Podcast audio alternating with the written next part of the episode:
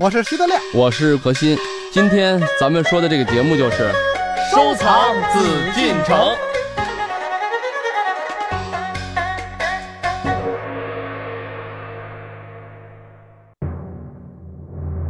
他们是古代帝后享受生活的皇家园林，他们集天下美景于一身，他们曾有一个梦幻般的全盛时期。又被外国侵略者无情的抢掠和摧毁。他们是北京城西郊的一片园林——三山五园。三山五园见证了清王朝的盛世，也饱含了晚清时期中国的屈辱与血泪。三山五园还有哪些不为人知的故事？与您说说。大故宫与三山五园。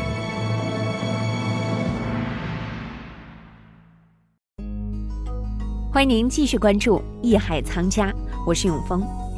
如果现在向您提出这样一个问题：三山五园分别是哪三山、哪五园呢？可能您一时很难说出答案。但是单就“三山五园”这一概念，可能您也会浮想联翩、感怀万千。它曾经盛极一时的壮观景象和纵火残烧之后的落寞荒凉，而我们艺海藏家收藏紫禁城将会通过两期节目带领您一起了解京西御苑，了解这里的过去与未来。今天节目一开始呢，我们先邀请北京联合大学北京三山五园研究院赵连稳教授为我们说明三山五园分别指的是哪里。三山五园呢，是指位于北京西郊，沿西山到万泉河一带北京皇家园林的总称。一般呢，指这个香山静义园、玉泉山静明园、万寿山颐和园，还有呢圆明园和畅春园。这里呢，已经有八百六十多年的历史的建筑和人文景观。早在辽代和金代，都有皇家的行宫在这里。明代呢，万寿山脚下有皇家出资兴建过圆净寺，在现今的北大西门建有清华园和韶园。到清代，三山五园发展到全盛。康熙兴建畅春园，雍正兴建圆明园，乾隆扩建圆明园，整修万寿山清漪园、玉泉山静明园、香山静义园。到光绪时期，对清义园进行了修复，并改称为颐和园。这三山五园呢，是我国现存皇家文化的精华，不仅是我国，也是世界造园史上的杰作。在赵连稳教授的介绍之后，我们对于三山五园有了一个概念性的了解，明确了三山和五园的关系。为什么我们要在收藏紫禁城当中一起了解三山五园呢？三山五园修建的历史原因有哪些呢？它蕴含了哪些中国文化？这其中又有哪些历史故事呢？接下来我们要在今天的节目当中和您一起分享探求。首先，先请何老师为我们介绍三山五园概念的特点。欢迎走入艺海藏家。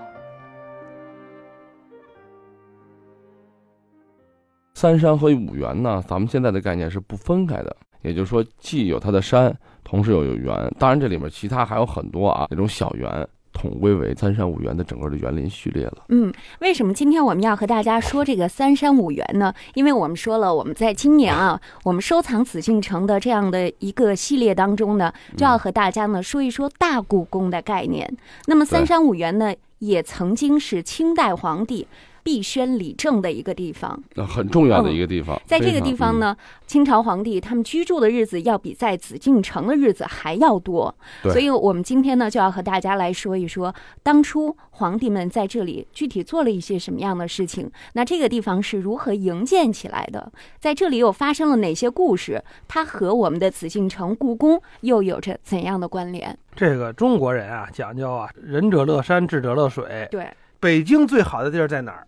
肯定就在西山这一片儿。对，因为北京是华北平原的那个顶尖儿的这一块儿，它是太行山的余脉和燕山的山脉，等于是从西北兜着这个北京。嗯哎，然后东边呢就是天津就入海了，是吧？嗯，所以北京呢好的地方，你说北边儿好像稍微就差点儿，为什么呢？北边儿山比较平缓，而且北边儿风也大，古北口啊、西风口啊，毕竟也近。只有西边儿一个大屏风似的。我去石家庄啊，人家当地人家跟我聊说，你看我们石家庄虽然不是一个历史文化名城，但是我们这个地方是很历史文化名城的。为什么呢？你看它整是一个凹口凹进来，藏风聚气。但是呢，也有一不好的地方，就是雾霾散不出去。对，所以你知道石家庄的雾霾是最重的啊。对对对，所以藏风聚气在古人来说是最好的地方。那什么叫藏风聚气？实际上说白了就是椅子，是椅子背儿，嗯两边是扶手，还不能死了，成了一个山谷也不成，对，它还有嗯一个明确的一个一个走向是吧？出口对对对。嗯哎，所以咱们要是平时爬西山，尤其咱北京人愿意爬香山、爬鬼见愁。我那会儿呢，爬野山驴友嘛，到鬼见愁还再接着往上爬，爬的高到什么程度呢？就是在这个山顶有一个气象站，嗯从那个气象站看那个鬼见愁的那个小建筑啊，就跟一个小孩玩意儿似的，就那么哦高。完了，从那个地方，当然呢头十几年还没有这么多雾霾的时候啊，嗯一看北京，哎呀，北京这一大盘棋呀、就看得非常明显。两边这个山就像两条龙一样绕着北京城，前面呢是一大片平原，当然这平原都已经满了啊，全都是这个星罗棋布的小点儿点儿。嗯完了，包括看什么电视塔啊，什么什么之类的，那会儿看国贸什么看得很清楚。嗯，完了，再往东南就是一望无际的平原，所以最好的地方肯定是西山。那在历史上，好地方归谁呢？一定是归皇家，对，一定是归那些个不单是有钱，还得有政治地位的人啊。所以呢，因为你看，在明朝的时候啊，哎，就修建的很多寺庙啊，嗯包括你看咱们原来潭柘寺什么的，嗯，那都是更早期的了。也就是说，西山这块的风水早就被别人认可了。但是在明朝，因为他是关内人、汉人的统治啊，他是很担心蒙古啊，就西边的这种少数民族的这种战士，所以他没有修建皇家园林，但是私家园林、寺庙这都是不少的。到了这个咱们说清朝的时候，那就从顺治入关，那时候整个他毕竟啊，尤其越早期的皇帝，越保留着他游牧民族的性格。他这个故宫有这种形式没问题，那皇权的统治，但是呢，他说实话，让他在宫墙里这么待着，他很难接受。平时都是骑马打仗，都习惯了，怎么办呀？他还是希望能找一个相对肆意，就稍微自由一点的地方。所以你看那个顺治就是基本在西园啊，这档案记载，他老去西园、南园，对去那儿去，就是说去亲政。但是后来呢，在这康熙的时候呢，完全就把玉泉山呢当时的一个宫殿彻底修成为他的行宫了。嗯那就开始了他这个皇家园林的这个建设了。从康熙的时候，所以你看这个西园为什么好？西园肯定比南园好啊。按现在来说也是啊，西园的房价多少钱，南园房价多少钱，不可同日而语，是吧？对，为什么呢？就是西园有山有水，南园好在哪儿？有山有水有人家，哎，南园是一望无际，大片沃野，嗯，完了有森林不是原始森林啊，啊就是小石林为什么皇上在那边是打猎去？嗯，嘎嘎啦嘎啦嘎啦，骑着马能打猎骑马哎能射箭亮鹰台啊，对对有麋鹿苑呢，对对能骑马能射箭，但是嗯慢慢的，尤其是到乾隆以后，失去了游牧民族这种彪悍、这种涉猎游猎的这种兴趣了，嗯，那就是完全转到了西山。有点南方园林的那个感觉，因为南方园林更接近于汉文化嘛，享受主义肯定是比少数民族天天骑马打仗、游猎比这要强啊。那时候说实话，打仗已经离他相对来说远了。虽然有些战事啊，嗯他也去评判，就更多的形式大于他真正的意义了。嗯那要靠他亲自去打的时候，那已经就差不多了，对吧？而且呢，也是受这么长时间，因为从康熙之后嘛，对汉文化的这种追索，为什么他修建园林呢？那他还不如说搭几个帐篷，索性就玩一个这个原生态呢？嗯他就一定要修到皇家园林行宫啊。他在这个方面，虽然说我是居于宫外啊，咱说故宫之外的这个亲政啊、办公啊，但是他还是要把整个这种传统的中国文化移植进去。北方一般不是用太湖石做点缀、啊，有一些盆景啊，南北差异嘛，不出这些石头。但是后来清朝最有名也是最突出的啊，圆明园呀、颐和园呀等等，畅春园所有的布景，太湖石是非常非常大量的，甚至比当地的园林用的还要多。那肯定是全北京当时京城用的量最大的，嗯所以它就完全吸收了这种汉文化、汉族这种传统的中华的这种儒家文化的一些东西来去营建啊。从这个营建之初呢，咱们现在看到的啊，因为咱们现在所能看到的园林，也就是咱们现在是圆明园，嗯是所存啊。包括在全世界也是面积最大的这个制作，可以说工艺最精美的一个皇家园林。为什么呢？因为你看颐和园现在占地的面积啊，因为刚才咱们说了，基本上就咱们现在的很多不管是听众啊什么，一般都去过颐和园，非常大的，有山有水，这一系列这么大的园子，可能也就刚到还不到圆明园的五分之一。从这个面积来讲，咱们可以想象当时的规模有多大。对因为那个时候从康熙的时候开始营建的时候呢，那一开始并没有啊说一定要做成什么样，但是当时因为有一些其他的私家园林全部给它整合起来，包括因为就是三山五园以前的争议嘛，嗯还有说静义园啊等等，就是它当时也附属为圆明园的一部分。有人说这个再加上它的这个颐和园，再加上这个呃长春园，这么算五园，就没把三山那两个园放进去嗯啊。也有这么说的三山五园，因为就是说既然说山了嘛，就不说。但是咱们现在公认的一个山园是不分离的，不管它是什么概念吧，这个三山五园实际更多的是一个宽泛的概念。就大家了解它这个营建的历史啊，从康熙啊，从开始营建，营建当初的目的也是想在故宫之外能有一个，实际上在他眼里也是比较亲政的啊。嗯我就呃没必要老去这个形式的地方去办公，对吧？那么威严的，怎么我在这儿既游乐山又有水？作为皇帝来讲，他也希望惬意一点，人性一点。对但是这一惬意，这一人性，可就绵延了一百八十多年。因为清朝统治者原本的生活习惯所致，使得清溪御苑建造有了传承和历代沿袭。作为统治者常年居住的苑囿，三山五园的地位如何呢？这里又会发生一些什么样的历史事件呢？北京联合大学北京三山五园研究院赵连稳教授会为我们做一介绍。所以呢，三山五园实际上是在清代啊第二个政治中心。故宫呢是一个象征意义上的政治中心。清代很长时间都在三山五园的处理政事。比如说康熙皇帝吧，他是首先在南园和西园处理政事，后来呢，他兴建了长春园之后，就主要改在长春园处理朝政。到了雍正、乾隆、嘉庆、道光和咸丰这五个皇帝都在圆明园处理朝政。同治时期呢，因为三山五园被英法联军焚烧，所以呢，行政地点呢一时改在了皇城的西园。到了光绪时期呢，又把这个呃万寿山清漪园加以整修，就是后来说的颐和园。所以光绪后期包括慈禧都是在颐和园来理政的。当然，这个香山和玉泉山的勤政殿也是清帝理政的场所之一，只不过时间比较短。在清朝呢，皇帝有二百二十六年的时间都是在三山五园来理政的。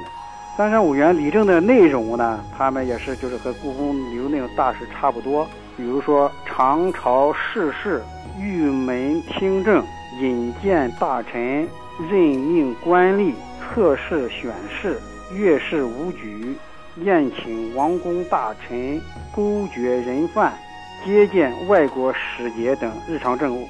所以说，也可以说是内政外交都是在三山五园来处理的。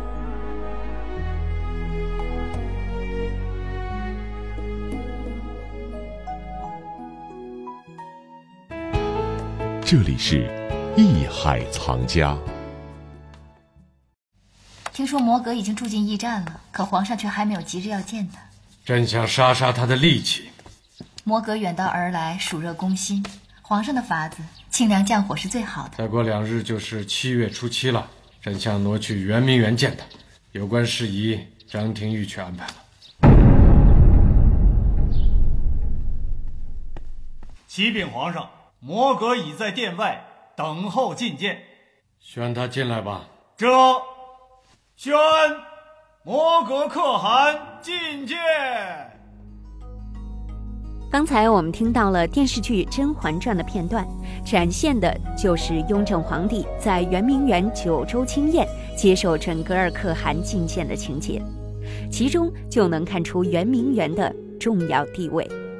从雍正即位扩建圆明园，到乾隆时期盛极一时。圆明园在清朝雍正之后的历代皇帝心中的地位都是无比重要的。另外，在中国封建制度下，有一种思想的传承，这也使得圆明园的修建不断进行。这到底是什么呢？我们听何老师说一说。中国这种封建制度啊，他就是一种我的父亲做的事儿，未竟之业呀，怎么办？我继续啊。包括到了清末的嘉庆道光之后了，还想再重修圆明园，但是你想那个时候清末了，已经基本上你想都被八国联军国力啊，甚至都离亡国不远了，还想重修这实际这件事儿已经是几乎不可能了。后来他也是考虑到这个财政啊、国库啊现实的情况，就作罢了。但是为什么他还有这个念头呢？因为他就想着他之前啊，毕竟他见过，嗯，他知道这是老祖宗给我留下的，这是一个非常非常丰厚的遗产。从康熙修修完了，雍正雍正完了，乾隆，然后这一代一代，乾隆完了，嘉庆道光都在营建，都在维修。嘉庆道光的时候，已经就是开始不再去大规模的修建，嗯，变成修补了。但是那形式上还是继承前朝的先王的这种做法，所以这个园子是越修越大，而且呢是非常非常精美的，等于是国家的另一种标志吧。从圆明园的这种角度来讲。对于他们来说，这里既有自己的私人生活，同时呢，还可以在这里处理国家大事。对，嗯，为什么刚才就是说咱们现在说到这个咱们这个栏目啊，紫禁城啊，会跟这个三山五园联系起来啊？实际上看到的地理位置不一样，嗯，但是它的功能、它的概念，实际都是皇权的统治。而且呢，它修制的这种工艺啊，包括它的整个这个它代表的这种政治理念，实际上都不输于这个故宫。那也就是说呢，它是继承了故宫的这种人文的思想。我们今天要和大家说到三山五园呢，既是因为刚才何老师所说到的这种，它和人有着密切的关系，同时它和政权也有着非常紧密的联系。而在三山五园呢，其实也有很多非常美好的民间传说啊。当我们走到香山，走到玉泉山，可能看到很多古迹，也可能会幻想当时古人是如何在这儿生活的。哎，德亮，你知道很多故事哈，你给大家讲讲这故事有什么新鲜的？故事啊，因为现在说实话啊，好多所谓著名景点的故事、名胜古迹的传说呀，都是现在编的。嗯，这个是没办法的事儿 啊。对，我们要遥想当年。因为我是这个三山五园很多故事不一定是编的，不，三山五园很多故事都是流传下来的。对，但是好多古迹和新的古迹和新的假古迹 都是编的，所以我们现在看到很多的所谓的民间故事，一看。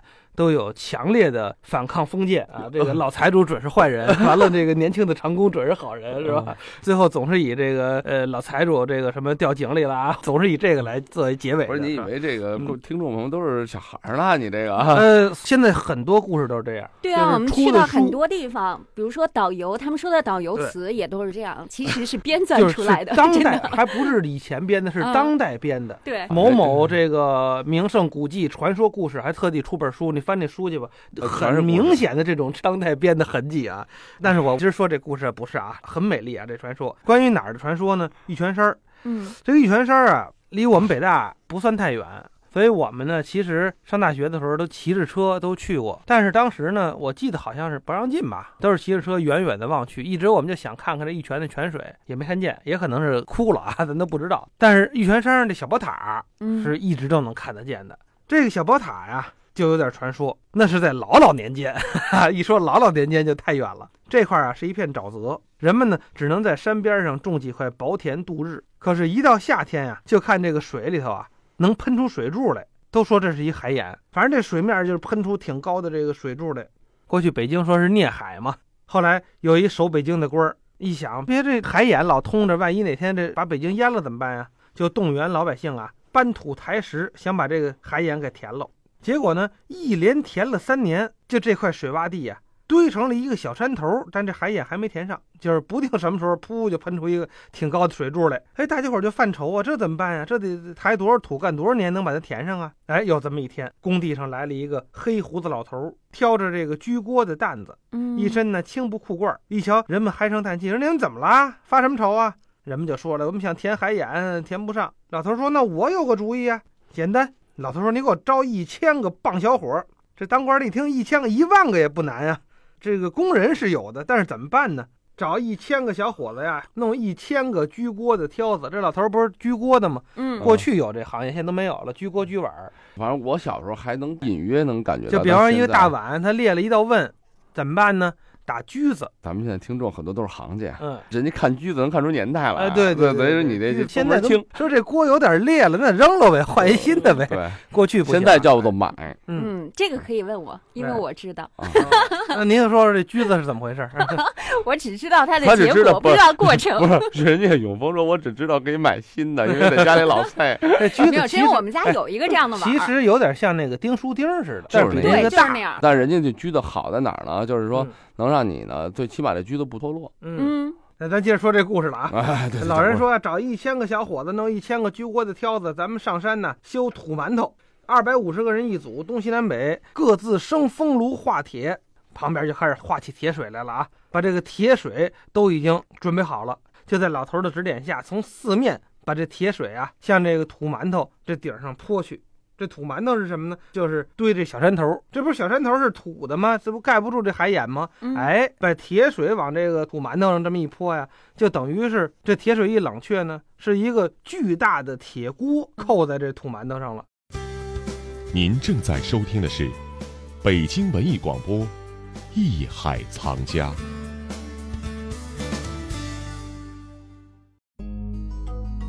说到这儿，很多朋友可能会有疑问了：这铁锅铸得了之后，如何将玉泉山的海眼堵住呢？这里是艺海藏家，我是永峰，让我们待会儿见。本内容由喜马拉雅独家呈现。